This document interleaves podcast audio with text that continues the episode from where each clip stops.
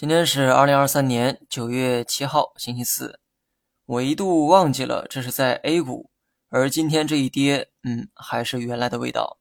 今天大跌的原因呢，大概啊有两个，一个是中午提到的老美加息预期，而第二个仍是与老美那边有关。一家名为贝莱德的投资机构要关闭中国主题的基金，啥意思？国内投资者可以通过买基金间接投资美股。而老美那边的投资者也可以通过这种方式投资 A 股，但贝莱德这家机构决定在十一月份关闭中国主题基金，这对 A 股来说啊就少了一部分外资的流入。虽然说资金量不算大，但对市场的情绪影响比较大。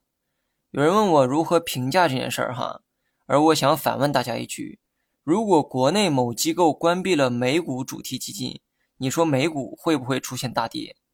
但凡有点经验的人啊，都会说不会。但 A 股为什么会跌呢？因为国民信仰，这也是老生常谈的问题了。美国人的信仰在股市，而我们的信仰在楼市。信仰的建立啊，仍需要时间，政策也在朝这个方向做着努力。当 A 股的信心真正被建立起的那一刻，别问我能涨多高，你可以用二十年前的楼市去做一个纵向对比。最后呢，说一下大盘。前天我就强调过要提防跌破五日线的可能，结果昨天跌破后又收了回去，而昨晚我又强调了一遍跌破五日线的可能，结果今天如愿了。情理之中、预料之内的事情，真的没必要恐慌。还是那句话哈，让大家提防不是为了看空市场，而是怕有些人容易冲动啊。短期看，大盘的调整还没有完。无论涨跌，近期仍需要按照调整去看，但这些呢都是短期判断。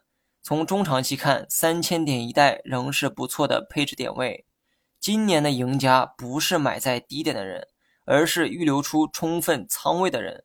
如果市场再次跌到三千点，我一定还会跑去加仓。好了，以上全部内容，下期同一时间再见。